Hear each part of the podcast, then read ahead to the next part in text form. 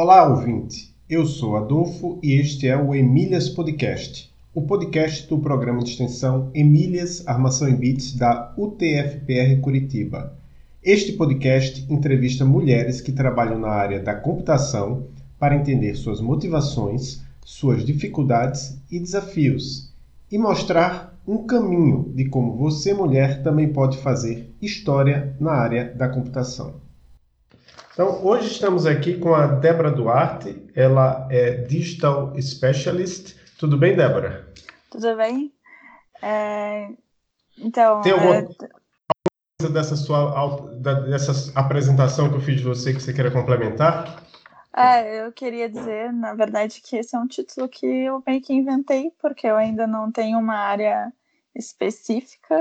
É, então, eu trabalho muito com marketing digital, também com desenvolvimento, e aí estou me aprofundando mais na área de privacidade de dados, unindo esses dois, essas duas facetas, né, de marketing digital e programação. Como é que você se interessou pela área de, de computação, toda é, isso que você faz hoje? Então, eu comecei, na verdade, eu morava no interior do Rio Grande do Sul, uma cidadezinha bem pequenininha, e lá não tinha muitas oportunidades de estudo. Até que uh, eles fizeram um instituto federal lá, com algumas opções de curso, e eu comecei a fazer um curso de técnico integrado, que é basicamente ensino médio, ensino médio e técnico junto, de informática, na área de informática. E o curso ele era bastante voltado para a área de desenvolvimento web. A partir daí, eu acabei entrando na faculdade de publicidade e meio que fui para a área direcionada mais para front-end. Então, eu, ach, eu achei que eu tinha que fazer publicidade para poder saber a parte mais visual de, de um site, de um sistema. E aí foi só indo, fui, acabei entrando no marketing digital junto com isso, porque eu sabia muito da parte técnica de tags, de tagamento, de tracking de dados, e, e aí acabei me envolvendo muito com eventos também de programação. Eu comecei aí em alguns eventos de desenvolvimento em Porto Alegre, é, o Brasil TS, RSOTS, Frontin Poa. Conheci o Jadson e o Felipe né, nesses eventos, que eram eles que organizavam, e acabei por uh, fazer uma amizade, comecei a palestrar nos eventos e depois de um tempo, eles me chamaram para trabalhar junto com eles e eu fiquei lá quase dois anos trabalhando com a Brasil ATS. Joia. Então, quer dizer, você estudou no Instituto Federal do Rio Grande do Sul, é isso? Isso. Eu estudei é. no IFSU, né, Instituto Federal ah. Sul Rio Grandense. É um pouquinho ah. diferente. Ah, Tem... certo. Em, em qual cidade? Que... Encharqueadas. Uma cidade pertinho de Porto Alegre. Certo. E aí você se envolveu com o desenvolvimento web. Você chegou a terminar essa faculdade de publicidade? Não, eu tranquei ela o ano passado. E ainda estou pensando se vou voltar, se vou finalizar, ou se vou acabar indo fazer outro curso, ou fazer mais cursos livres. Né? Ainda estou avaliando isso. Certo, mas antes de você ter dado essa pausa na, na carreira, você já estava trabalhando mesmo com, com a, com, a, formação de técnico e com o que você tinha aprendido no curso de publicidade? Sim, sim, eu tenho mais de seis anos de carreira aí em marketing digital e cerca de dois anos como front-end. Então, certo. Eu saí, saí do técnico e, e já fui para o mercado de trabalho. Já. Então, eu queria que você explicasse para os nossos, para as nossas ouvintes, o, que é marketing digital. Então, até tem uma palestra que eu fiz em que eu trago essa definição e é muito baseada no que é marketing tradicional, né? O marketing tradicional ele envolve o ele é o mercado, né? É como o mercado se comporta. Então, basicamente, tu tem ali logística, tem propaganda, tem é, o preço, o produto, praça. É, tu tem várias, várias é, partes, várias áreas que juntas elas formam o mercado. A publicidade, por exemplo, é uma delas, né? A propaganda é uma delas só. A gente aprende na, na, na faculdade de publicidade que a gente está dentro da área de marketing, que nós somos só uma parte da área de marketing que é fazer propaganda de um produto. Mas existem N outras coisas que envolvem. O marketing digital, na minha opinião, é o mesmo, mesmo comportamento, só que dentro da internet. Então, quando a gente fala muito de marketing digital, a gente acaba se referindo à parte de propaganda de um produto, que é basicamente divulgar a divulgação, seja de um produto, seja de um site, seja de um. Enfim, aí tem N vertentes. Mas, na minha opinião, ele envolve todo o processo de desenvolvimento digital. Então, ele envolve desde, que, desde o site, que aquilo está é, tá instalado, o local, que na verdade seria a praça, né, no marketing tradicional, até quanto ele, quanto, como esse produto se comunica, como esse produto se divulga, é, como que é a experiência para o usuário desse produto ou do local que ele está sendo divulgado, é, muitas, muitas áreas envolvidas. As pessoas acabam focando em Facebook Ads, em, em artigos, uh, propaganda de conteúdo, mas ele é uma área muito mais abrangente e que a gente tem que ligar todos os pontos para que funcione de uma maneira eficiente, né? Então, é, muitas vezes durante a minha carreira, eu acabei meio que batendo de frente com, com muitos desenvolvedores, porque eu chegava e dizia: eu não consigo fazer, por exemplo, uma campanha eficaz se quando a cliente chega no site, é, ele não está com uma boa experiência de usuário, ou ele não está. É, ele não está funcionando direito, né? Ele tem falhas, ele demora para carregar. Não, eu não consigo fazer milagre com um anúncio do Facebook, por exemplo. E aí tem N coisas, a gente tem hoje em dia batendo muito em cima a parte de engenharia de dados, né? Como que eu faço para proteger essa pessoa que está acessando através do meu do meu anúncio, é, o meu site ou sei lá meu canal no YouTube? É, como que eu faço para proteger os dados dessa pessoa, para não vazar os dados dessa pessoa? Uh, Aí a gente começa a entrar também na parte de infraestrutura, de segurança da informação, que muitas pessoas ainda estão engatinhando, pelo menos é, a visão do Brasil, né? Não sei como é que é a visão no resto do mundo, porque eu ainda não trabalhei em outras empresas. A visão que eu tenho do Brasil. E, e aí as pessoas são muito focadas em otimizar a campanha é, aí no Brasil e acabam esquecendo das outras áreas. E o marketing digital, ele é uma coisa muito abrangente. Ele ele envolve muitas, muitas outras coisas que estão sendo esquecidas de falar. E a minha, minha missão ultimamente é falar dessas outras coisas que estão sendo esquecidas. E onde é que o desenvolvimento web entra? Uh, ele entra em diversos pontos. O primeiro e mais básico é o, o local de, de destino do meu usuário, né, do meu cliente. Então, ele vai clicar no link e vai acabar caindo numa página, ou num aplicativo, ou numa loja de aplicativos. Isso é o mais básico. Mas ele entra também uh, na questão de convencimento, por exemplo. É, eu entro, eu tenho que estar tá extremamente alinhada com, com, esse, com o profissional de UX, por exemplo, e o profissional de front-end junto é, no momento em que eu tenho uma. Eu tenho que contar uma história, por exemplo, dentro do site, falando de storytelling agora. A pessoa entrou e eu preciso convencer ela que ela tem que comprar meu produto ou que ela tem que assinar a minha weekly, enfim. Eu tenho que estar alinhado, porque eu, eu vou fazer, sei lá, o profissional de marketing digital, ele vai fazer o texto, ele vai, vai fazer ali as, as artes dele. Mas ele também tem que convencer pelo visual, ele também tem que convencer pela experiência de usuário. Que se a pessoa clicar num botão e ele carrega, demorar demais para carregar, isso pode ser um ponto que vai fazer meu cliente desistir de fazer aquilo que eu quero. Ou se, por exemplo, é, ele não for um site fácil compreensão.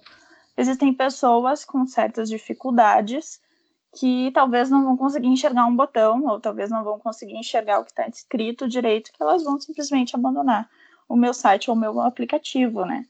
Então, o desenvolvimento web, ele entra nesse ponto também. E também entra na, na parte, agora falando de segurança, porque eu tenho que dar segurança mínima, né, para o meu usuário que está acessando meu aplicativo ou meu site, que está criando uma conta, que está deixando o um e-mail comigo. Então, é, ele entra nesses pontos, sem contar no ponto também que existem hoje native ads, que é os anúncios nativos, que são desenvolvidos em HTML, em, utilizando HTML e CSS. Então, na parte do desenvolvimento do anúncio também entra desenvolvimento web. Certo. E como é que seria o, o dia a dia típico de, de uma pessoa da área de marketing digital? Ela fica mais tempo na frente do computador, conversando com clientes? Como é que é? Depende muito da área que ela está trabalhando. É, por exemplo, existem diversos é, cargos, vamos dizer assim, na área de marketing digital. Existe o social media, existe o redator, existe o, o gerente, o gerente de projetos, enfim. É, o social media, por exemplo, ele passa muito mais na frente do computador, é, conversando com as pessoas das redes sociais. Então, ele vai é, fazer os posts, ele vai fazer ali uh, os textos dos posts. Alguns, alguns ainda chegam a fazer as artes, não é o designer gráfico, não é o certo, mas enfim, acontece isso.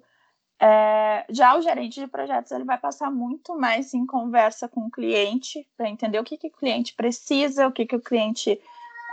qual é a necessidade. Ai, só um... Consegue lá? que o meu filho acordou.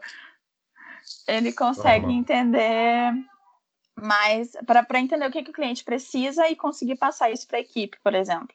E existe o também a pessoa de business de business analysis, né, que é a pessoa que vai ficar muito na frente do, de ferramentas como, como Google Analytics, como é, SEMrush, por exemplo, analisando dados, verificando qual, qual é o comportamento da, daquela, daquela empresa, dos concorrentes, enfim. E ela também vai falar com o cliente, então ela vai ficar meio que no, no intermediário ali, porque ela tem que entender quais os insights que o cliente precisa e conseguir transformar isso em relatórios, e para isso ela precisa analisar os dados. E, e aí tem a pessoa de ciência de dados que ela pode tanto é, ficar só na frente do computador, que é ela vai, sei lá, vai desenvolver é, programas para machine learning, para análise de dados, como ela pode ser a pessoa que vai coletar dados e transformar isso em relatórios para ser apresentado para os clientes. Então tem é meio que uh, depende da área que tu está atuando. E, e, eu imagino também que em qualquer uma dessas áreas você precisa estar sempre se atualizando, porque as ferramentas vão mudando. Não, com certeza. É um mês fora da, da, da, um mês, vamos dizer assim, sem estudar alguma coisa, tu já está desatualizado em algo. É uma atualização muito rápida, às vezes até mais rápida do que na área do desenvolvimento, porque é, é como bolsa de valores, vamos dizer assim qualquer novidade no mercado, qualquer coisa que tenha surgido, tu já tem que se atualizar. É, agora, por exemplo, é, gestão de crises, né? Agora com, com a questão do coronavírus, por exemplo, com certeza muito social media vai ter que se atualizar em questões de saúde, aprender coisas para poder fazer conteúdo os profissionais também de análise de dados com certeza estão tendo estão vendo aumento de pesquisa, aumento de termos, termos que talvez não fossem pesquisados agora são, termos que não eram falados agora são.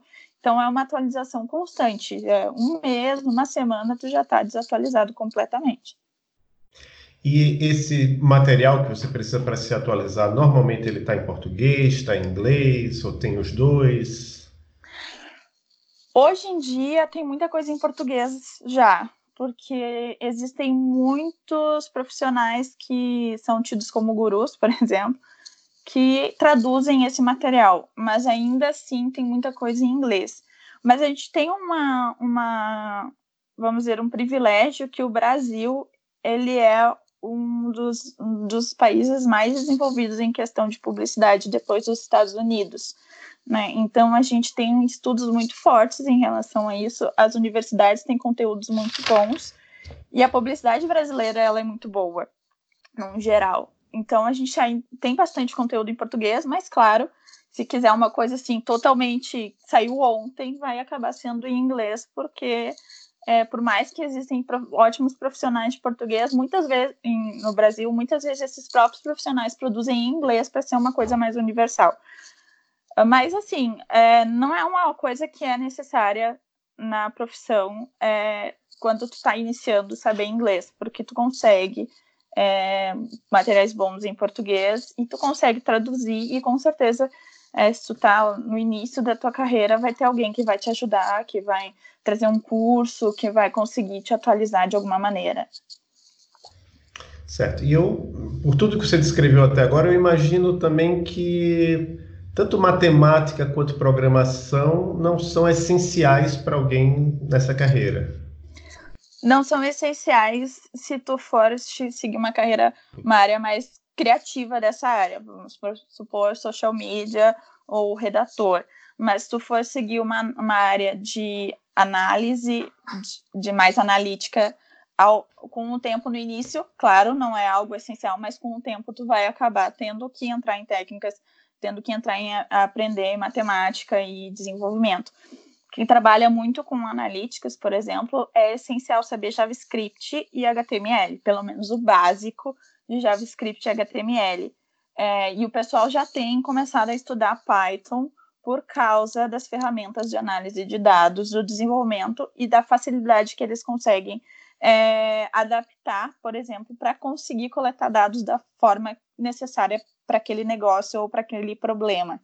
Então, aos, conforme tu vai avançando na carreira, tu vai aca acabando tendo que desenvolver mais é, é, aprender mais sobre programação e matemática analítica, né? Não necessariamente aquela matemática de, de academia, de, de universidade, mas uma parte mais analítica e de pesquisa, por exemplo, tu vai acabar tendo que aprender.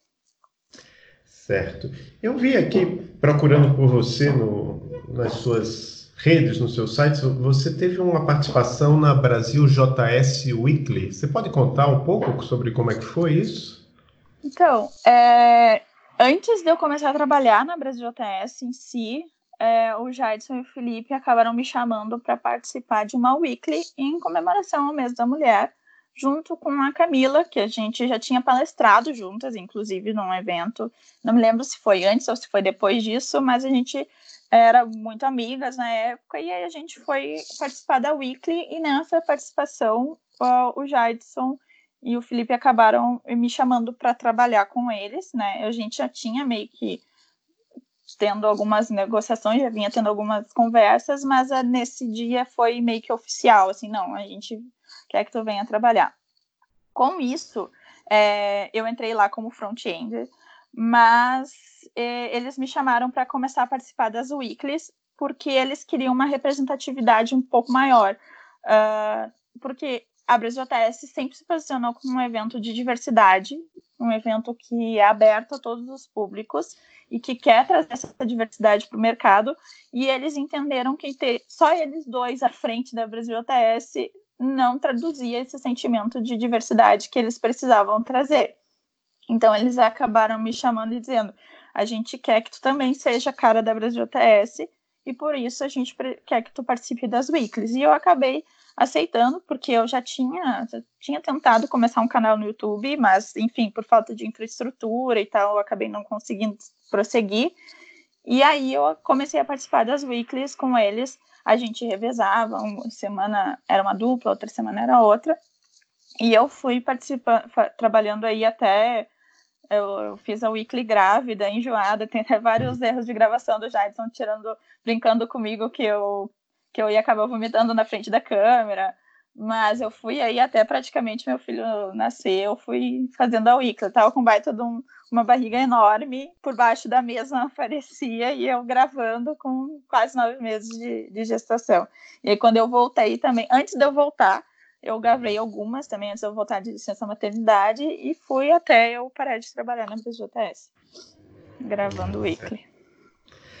É, eu, eu vi também né, em, em algum dos seus sites que você, assim, para você esse tema de equidade de gênero é muito importante. O, o que é que você faz ou fez sobre isso?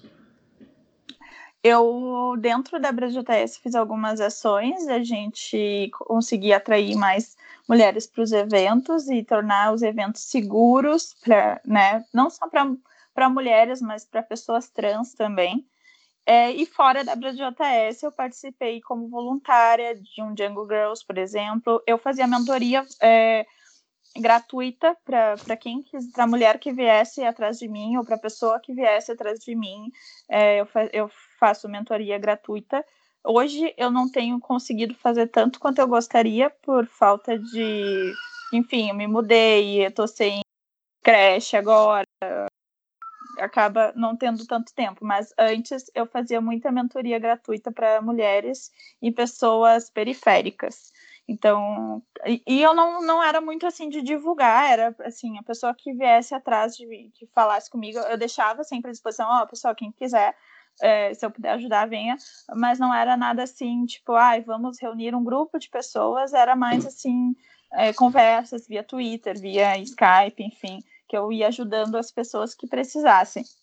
Eu também fazia doação de ingressos de eventos sempre que eu podia, se eu conseguisse doar para uma mulher ou para uma pessoa periférica e, e, ajudar a pessoa a ir em eventos, eu ajudava da, da melhor maneira que eu conseguisse. Nem sempre eu tinha condições financeiras de fazer isso, mas quando eu tinha, eu fazia. É, até porque eu comecei em eventos com doação de ingresso, né? Porque eu não tinha condições de ir, acabei é, ganhando o ingresso e fui.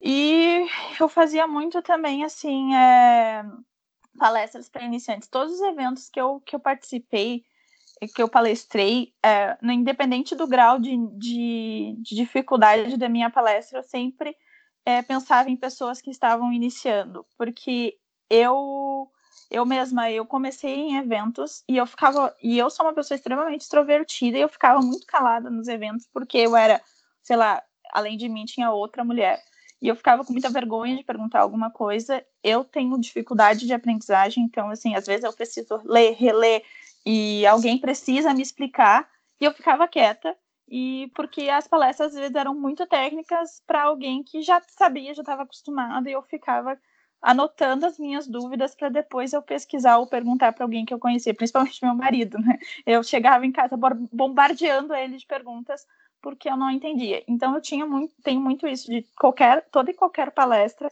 que eu faço, eu penso no público que está iniciando. E são, hoje em dia, muitas mulheres iniciando na carreira. É, se eu avaliar, sei lá, eu comecei em eventos há cinco anos atrás, tinha duas, três mulheres. Hoje é metade, se não mais, às vezes, nos eventos. E muitas delas são iniciantes. Então eu penso assim, ah, elas vão ter vergonha de perguntar muitas vezes por causa da, dessa pressão de que a gente não pode errar ou a gente tem que ser muito boa em alguma coisa se a gente tiver, mesmo estando começando. E eu faço palestra assim, no nível, no, no, no, nível assim, que qualquer pessoa que nunca ouviu falar naquele assunto, ela vai conseguir pelo menos entender metade dela. Eu explico, é, todas as minhas palestras eu tenho um termo, eu paro para explicar aquele termo, o que, que ele significa, porque eu entendo que tem muitas pessoas que não têm tanta facilidade de, de entender alguma coisa ou que estão no início. Então eu vou fazendo conforme eu consigo, conforme eu posso. Se tem evento, eu divulgo muito também, é, ajuda a divulgar muito evento. Eu tenho, ah, eu sou uma celebridade, mas sei lá, eu tenho quase 2 mil seguidores no Twitter.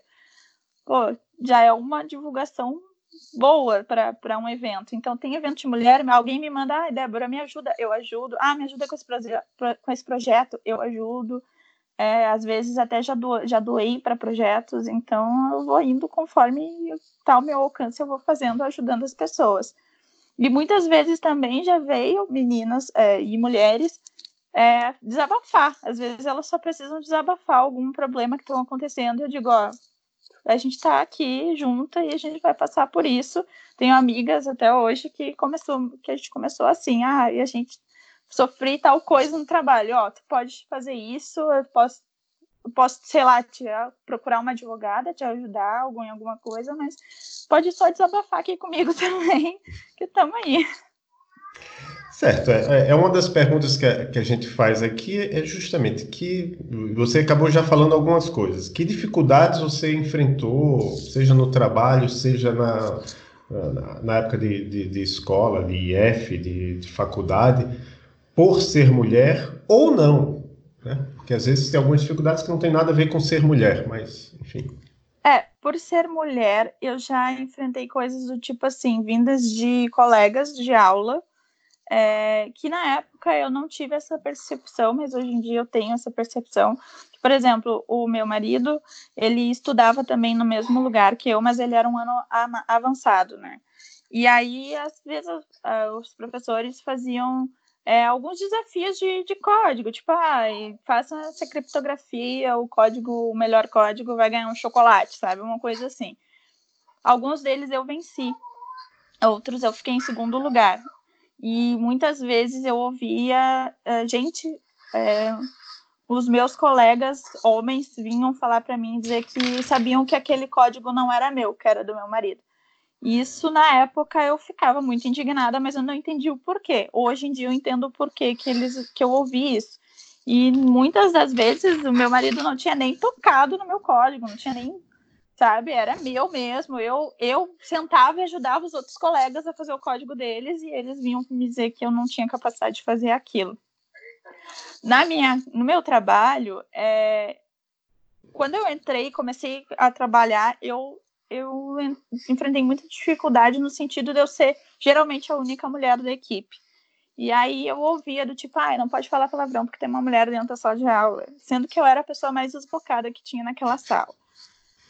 Aos poucos eu fui entendendo que eu tinha que começar a me impor mais, assim, eu era muito de ficar calada e aos poucos eu fui começar entendendo, não, eu não posso é, ser uma pessoa que fica retraída, eu tenho que me impor, eu tenho que dizer, não, oh, fala palavrão aí, não é porque eu sou mulher que tu não pode falar, ou não, tu não vai duvidar da minha capacidade, porque fui eu que fiz isso aqui e, e pronto, sabe?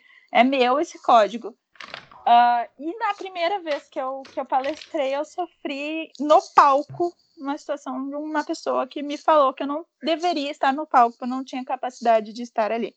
Porque a minha primeira palestra foi por que, que desenvolvedores deveriam saber coisas de marketing digital. E aí eu apresentei todos os pontos que uma pessoa que trabalha com desenvolvimento de, precisa entender para ter integração dessas duas áreas.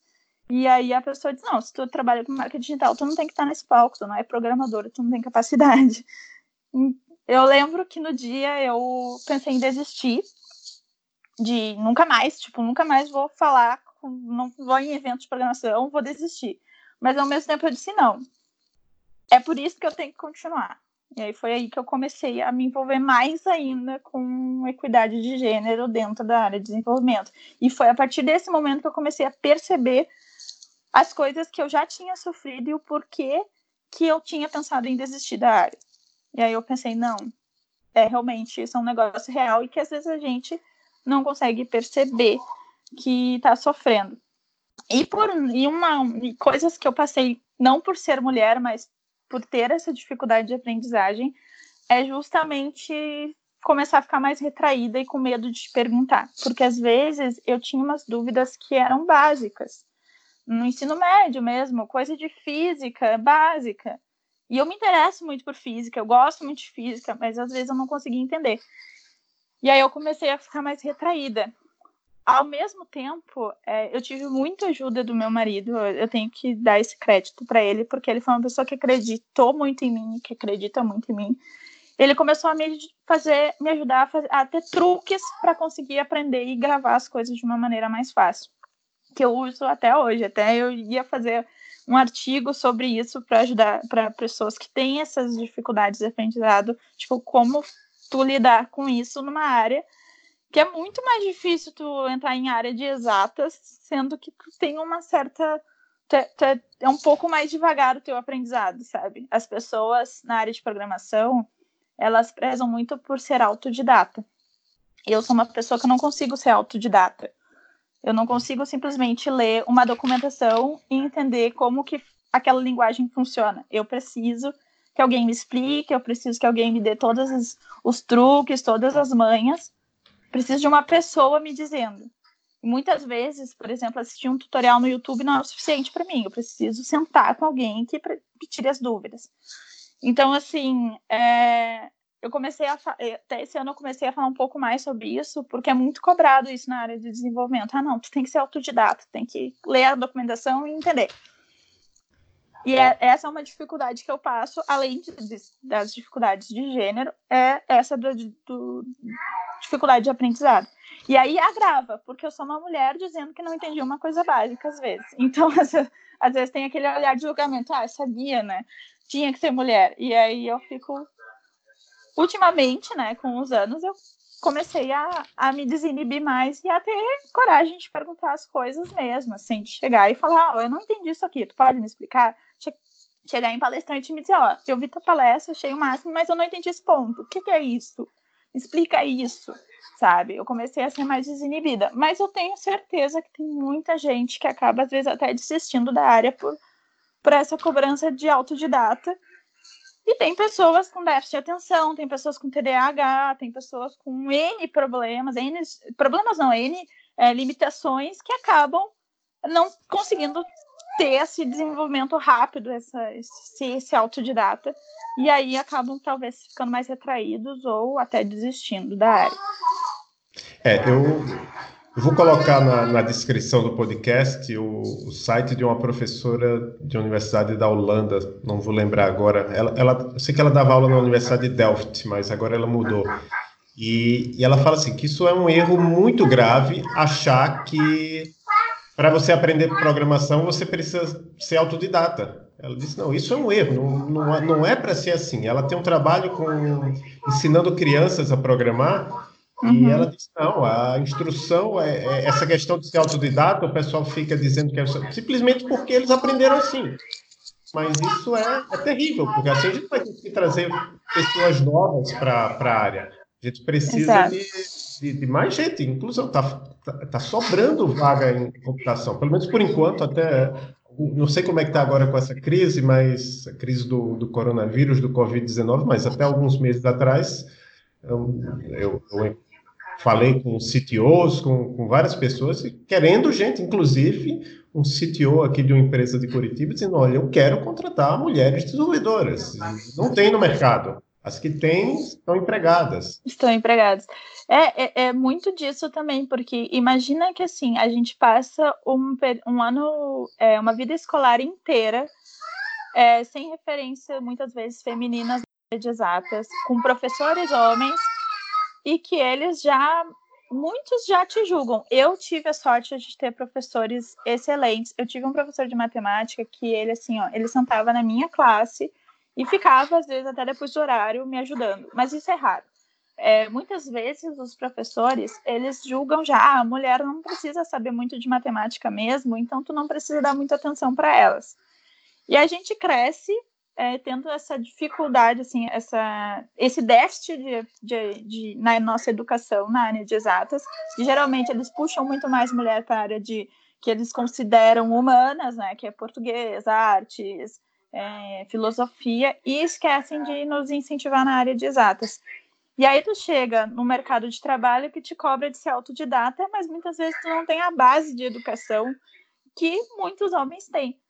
Então, assim, acaba afastando, repelindo mulheres novas. Eu conheci muitas meninas é, do, do Instituto Federal que desistiram da área por justamente elas não conseguirem é, acompanhar esse, esse aprendizado rápido que muitos cobram de, das pessoas da área.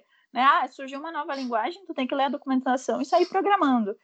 E muitas delas não eram assim, porque elas não tinham essa base de educação mais reforçada na área de engenharia. Elas não tinham incentivo dos professores e elas não tinham incentivo nem dos familiares, muitas vezes. Então, como é que tu vai conseguir ser uma pessoa autodidata se não tem alguém disposto a, a te ajudar a ser autodidata, porque tu tem que ter uma base mínima para tu conseguir aprender alguma coisa sozinho.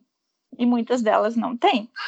Isso eu tô falando de cidade do interior, eu não sei como é que é no em metrópole, mas eu acredito que deve ser mais é, pesado ainda, porque tu tem uma quantidade maior de pessoas para lidar, uma turma maior de pessoas, então tu não vai muitas vezes a gente joga até a culpa em cima do professor, mas o professor foi educado dessa forma também né? Ele passou por essa educação é, de muitos anos atrás, de que não se tinha mulheres nos cursos de matemática, nos cursos de engenharias. Hoje em dia ainda não se tem tantas, porque a gente tem uma base muito fraca, uma, uma incentivo muito fraco. Se for avaliar é, cursos de faculdade, os cursos de engenharia têm duas, três mulheres. Os cursos que são tidos como humanas têm mais de 50% da turma de mulheres. Só que muitas delas estão frustradas. Elas ficam, eu conheço, tenho várias conhecidas que ficam trocando de cursos porque elas não gostam daquele curso. Que começaram em publicidade, muitas das minhas colegas de publicidade trocaram de curso na metade porque não era o que elas queriam. Aí foram para outra área, foram para administração, foram para engenharia, foram para, sei lá, área da saúde. Mas elas começaram em publicidade porque elas foram incentivadas, porque aquilo é coisa de mulher, é área de humanas. Eu fui uma que comecei em publicidade por isso, porque eu achava que eu não tinha capacidade de passar em ciência da computação. Hoje em dia eu me arrependo, tanto que eu troquei, tranquei minha faculdade e estou pensando é, em qual que eu vou continuar. Se eu vou continuar, se eu vou me formar ou se eu vou começar outro curso. E porque é, é assim, o nosso, nosso ensino fundamental e médio já é precário no Brasil. Para a mulher, então, é um pouco pior a situação, porque a gente não é incentivado. Olimpíadas de Matemática. Muitas vezes eu vi, por exemplo, professores chamarem os alunos para terem aulas extras para passar nas Olimpíadas de Matemática, enquanto as alunas, por terem uma média um pouco mais baixa, não eram chamadas, não eram incentivadas. Como é que a gente vai querer fazer um curso de engenharia, vai entrar na área de engenharia se a gente não é incentivada, né? Então, é, é, é muito. Eu, eu entendo muito dessa defasagem do mercado por isso. Eu espero que as coisas tenham começado a mudar. É, muitas é, das mulheres estão enfrentando coisas como eu, que é, depois de ter passado por essa base é, é, precária, estão tentando correr atrás. E é por isso que eu mesma luto contra esse discurso do autodidata, porque nem todo mundo tem condições de ser autodidata. Não consegue pegar um jovem periférico é, que tem uma escola que às vezes as crianças não têm nem o que comer em casa e querer que ele aprenda sozinho na internet. Não tem como fazer isso. É, é, uma, é uma questão de, de entender os privilégios que a pessoa que consegue ser autodidata, ela foi privilegiada de uma certa forma, ou ela teve uma boa base de educação, ou ela tem, sei lá, um QI um pouco mais alto, mas de uma maneira ou de outra ela é privilegiada. Não tem como cobrar isso numa população inteira, né? Tem muitos. A, a área de tecnologia, eu vejo ela como um portão de entrada para muitos jovens periféricos para uma vida melhor. Ela pro, consegue proporcionar hoje, porque tu não precisa ter uma faculdade, por exemplo, para ser um bom desenvolvedor. Mas ao mesmo tempo, é, existe muito esse preconceito de que ah, tu tem que entrar sabendo inglês, tu tem que é, ser autodidata. E não é tão assim, nem todo mundo tem essa condição. Então, é, eu mesma tento, de uma maneira ou de outra, tentar fazer essa balança ficar mais equiparada. Porque, e tem vários projetos que fazem isso também, como o pessoal do Perifa Code, o pessoal do Quebra Dev tem feito isso mas ainda assim é muito centralizado numa grande metrópole. Eu que venho do, da periferia do interior, é tipo assim, as crianças não têm às vezes acesso ao, a um computador. Hoje em dia ainda, sabe? Que é uma coisa inimaginável. As pessoas não têm treinamento básico. Como é que tu vai querer que elas, que elas sejam autodidatas? Não tem condições disso. E a, e a tecnologia, ela é para ser democrática, ela é para ser mais diversa, ela é para ter acesso de todos. Então, é muito desse olhar também. Às vezes, eu já conversei com algumas empresas quando eu trabalhava na Brejotes que falaram: ah, a gente quer ter um, uma empresa mais diversa, a gente quer. E a Andresa também fala muito disso, que é quem está hoje na Brejotes nessa área, que as empresas querem trazer pessoas diversas, mas o que que tu faz para fazer essas pessoas diversas aparecerem para ti?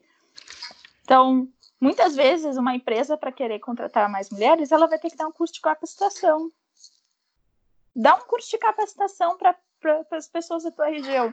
Tu vai com certeza conseguir mais pessoas para trabalhar, pessoas boas para trabalhar contigo, porque muitas vezes a vontade é tão grande, eu vejo tão tanto mulheres quanto pessoas periféricas tão motivadas para trabalhar com tecnologia que elas acabam saindo muito melhor. Se tu der o mínimo, sabe? Se é o mínimo de ensino, elas conseguem sair muito melhor do que uma outra pessoa. Então, assim, eu acho que eu já vi alguma coisa sobre essa, sobre essa professora. Quando eu comecei a falar também sobre. Alguém me botou o link sobre essa professora falando exatamente disso. Sobre cobrar ser, ser autodidata. A gente tem que ter muito a noção de onde a gente está, qual o local que a gente está, para a gente cobrar alguém ser autodidata. Porque é muito de consciência de classe também isso. Porque não tem como a gente cobrar de pessoas que não tiveram um ensino fundamental básico, às vezes. Que são formadas e tudo, mas não tiveram uma base forte. De uma pessoa que, por exemplo, sei lá, se formou em uma escola particular. É isso. No Brasil, né? Eu vejo que ela está falando isso no, no, ponto de vista da Holanda ainda, que é um país Exato. bem menos desigual do que o Brasil. Com certeza. Então, é, Débora, a gente está finalizando aqui. Um, um, o, que, o que é que você diria para mulheres e meninas que estejam pensando em seguir carreira na área de computação, na área de tecnologia? Eu diria assim, em primeiro lugar, não desista por mais que a gente às vezes parece estar tá indo contra a onda, é, justamente isso que faz mostrar que a gente está certa, sabe? Não, não desiste, não ouve comentários das pessoas dizendo, ah, isso não é para ti, ou ah, se tu tá com dificuldade de aprender é porque não é para ti. Não ouve. Só segue o que tu tem vontade de fazer, porque qualquer pessoa é capaz de fazer qualquer coisa. Às vezes a gente precisa um pouco mais de tempo, mas ainda assim é capaz. E assim, é, se ajudem, a gente não, não vai conseguir encontrar é, força de alguém que não entende o que a gente passa muitas vezes. É muito, às vezes a pessoa que está do nosso lado não consegue entender. Assim, é difícil a gente se pôr no lugar do outro. Por exemplo, eu não sei a realidade de um jovem negro no Brasil. Eu tento entender, mas eu não sei. Então, assim, a gente tem que se ajudar. Procura outras mulheres que, que são mais, mais experientes daqui a pouco, que passaram por isso eu tenho, por exemplo, muito como inspiração para mim a Alda, que foi uma mulher a, que. A Alda Rocha? Alda Rocha, que foi uma das pessoas que me, me inspirou a continuar na área. Eu vi uma palestra dela em 2016, né? E desde ali eu comecei a, a, tipo, seguir ela e a me inspirar nela. Ano passado ela veio é, falar comigo e tipo me abraçou e me falou palavras assim que eram pontuais para aquilo que eu estava sentindo naquele momento, porque eu sei que ela já passou por coisas parecidas. Então, assim, é sempre, ter, é sempre bom ter alguém que a gente se inspire. É, e fazer uma amizade mesmo com a pessoa, sabe? Porque a gente precisa de apoio e a gente só vai encontrar apoio em nós mesmas.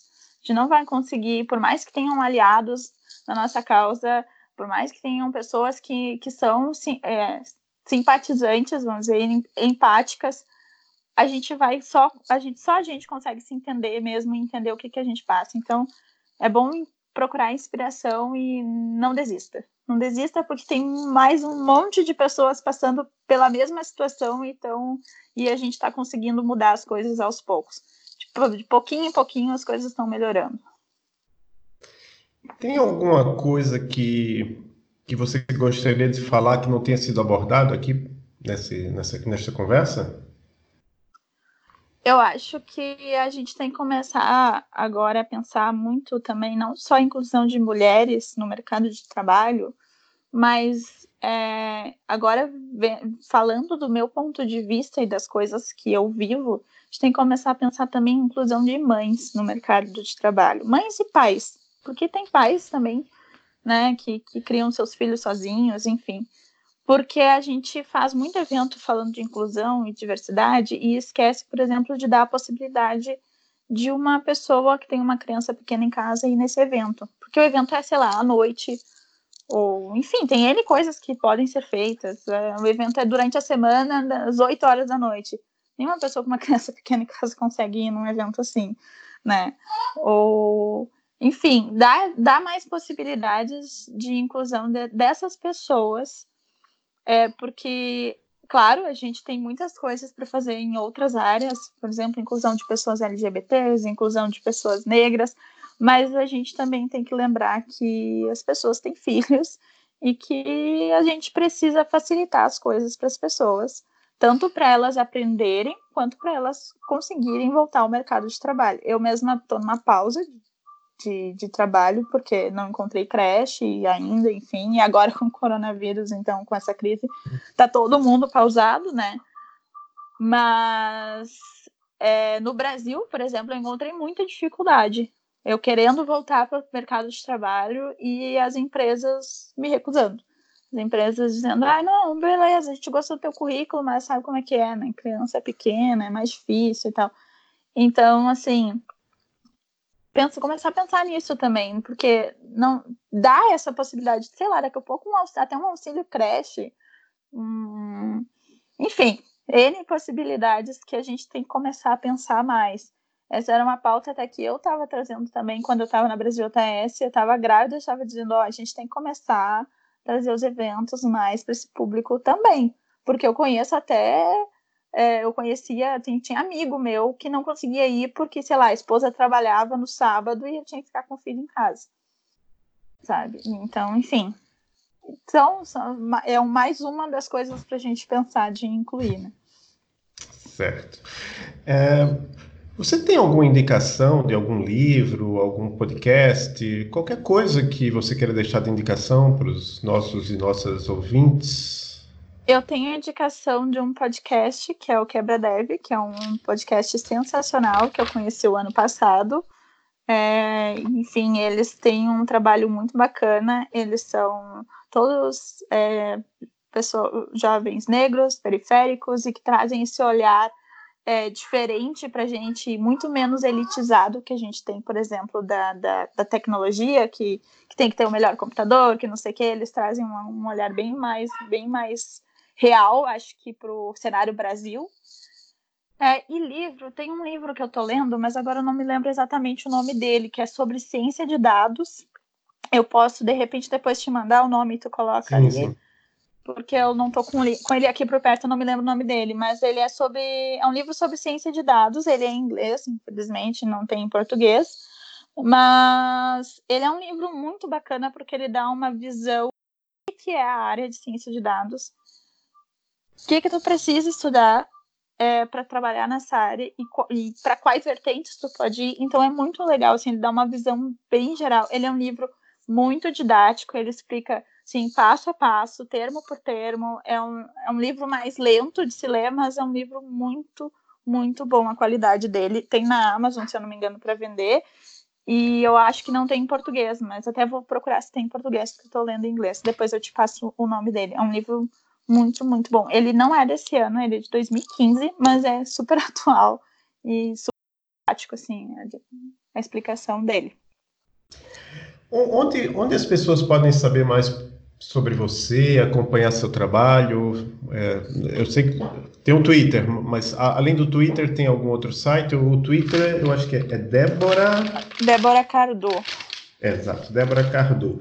Tem algum outro site que as pessoas possam acompanhar, entrar em contato com você? Eu tenho um site pessoal que é deboraduarte.github.io. É, ele tá um pouco. Eu, eu tento atualizar ele com frequência. Os meus artigos por exemplo, eu faço, posto todos lá. E, mas basicamente eu fico disponível no Twitter. Eu, eu, minhas ideias eu tive começam lá e eu todo, tudo que eu estou aprendendo, que eu tô, é, que eu quero passar de informação, eu passo lá. Geralmente acabo de, depois disso fazendo um artigo mais explicadinho, mas é mais o Twitter e o meu site.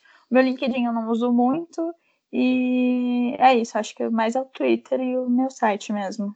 E, e agora talvez comece a ativar um pouco mais o GitHub, porque eu estou entrando na parte de programação de ciência de dados, mas não prometo nada. Certo. Então é isso. Muito obrigado. Você quer mandar um, um agradecimento para alguém que foi importante para sua carreira, que é importante na sua vida hoje em dia?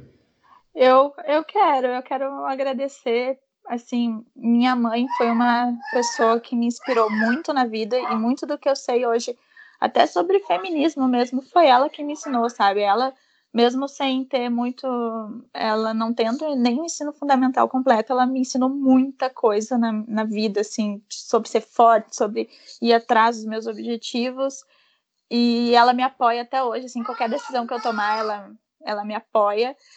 É, meu pai também foi uma pessoa muito, né, que, que me apoiou muito, e assim, a Alda é uma inspiração para mim, a Andresa também, a nossa amizade, assim, me inspira muita coisa. Ela me fala muita coisa que, tipo, eu não tinha nem pensado.